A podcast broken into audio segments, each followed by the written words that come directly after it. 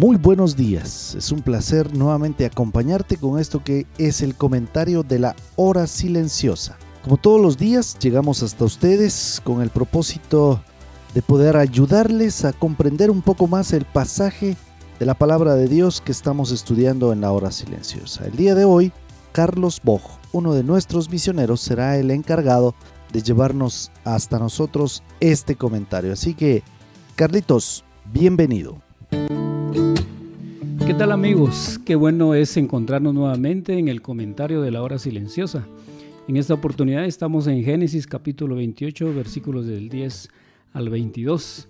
En este pasaje ubicamos a Jacob saliendo de Berseba hacia Aram, aproximadamente 800 kilómetros. Habían dos razones por las que Jacob salía de Berseba. La primera era porque estaba huyendo de su hermano Esaú. Recordamos el, el problema que tuvieron y el conflicto sobre la primogenitura. La segunda era buscar a la mujer que sería su esposa.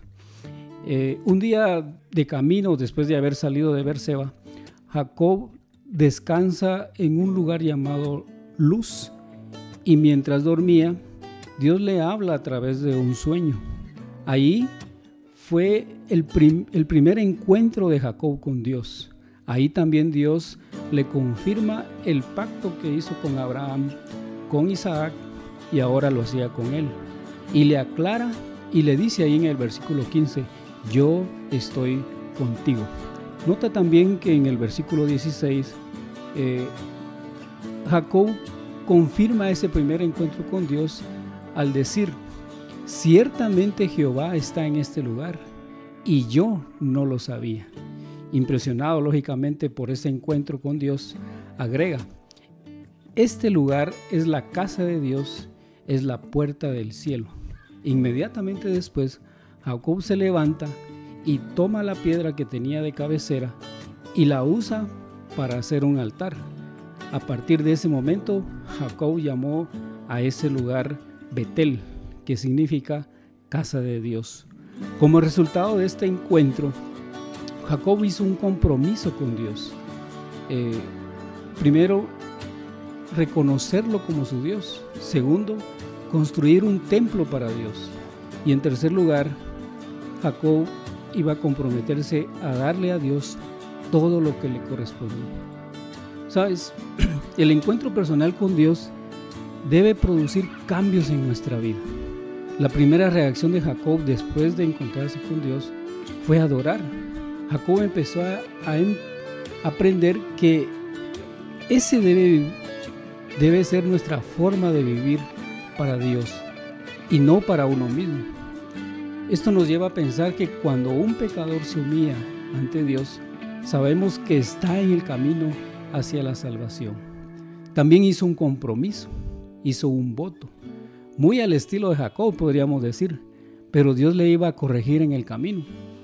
Y debemos de reconocer que Dios muchas veces nos enmienda el camino y nos enmienda también muchos actos que no están ligados a lo que Él quiere en nuestras vidas.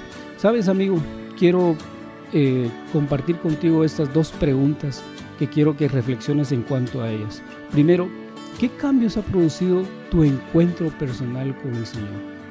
¿Realmente hay cambios? Y la segunda, ¿podemos ver en tu vida la diferencia de una vida con Cristo.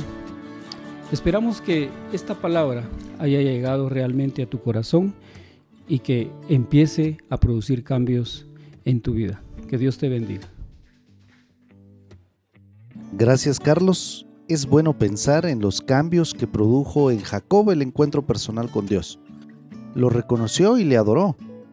Su forma de vida cambió y la redireccionó a vivir para Dios. Hizo compromisos con Dios, dejándose corregir por Dios. Así debe ser nuestra vida, ¿sabes? Tenemos que tomar decisiones que cambien nuestra forma de vivir y empezar a hacerlo para Dios. Por eso, el día de hoy, vívelo. Quizá en esta semana o en esta cuarentena has estado viendo y compartiendo publicaciones en las redes sociales que no reflejan el pensamiento de Dios. este es un buen día para decidir dejar de hacerlo. Decide vivir una vida que le agrade a Dios. Y esto fue el comentario de la hora silenciosa de Palabra de Vida. No olvides seguirnos en nuestras redes sociales y espera el día de mañana este comentario. Nos encontramos entonces hasta mañana. Que Dios te bendiga.